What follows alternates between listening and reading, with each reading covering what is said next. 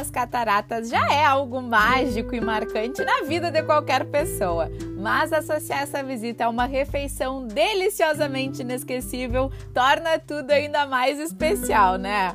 Por isso que a minha dica hoje é visitar o Porto Canoas, o restaurante que fica dentro do Parque Nacional do Iguaçu e bem pertinho das cataratas. E quando eu digo pertinho, é pertinho mesmo. O Porto Canoas fica na parte de cima do Rio Iguaçu e tem uma vista maravilhosa para o rio, para a Mata Atlântica e para a parte de cima das quedas, que é uma visão bem diferente de quando a gente olha de baixo. Então, é uma experiência totalmente diferente visitar as cataratas pela parte de cima. Aí o menu é super versátil e agrada a todos os gostos, pode ter certeza. Então já programa tua visita às cataratas para incluir o Porto Canoas e depois volta para me contar como foi a tua experiência, beleza?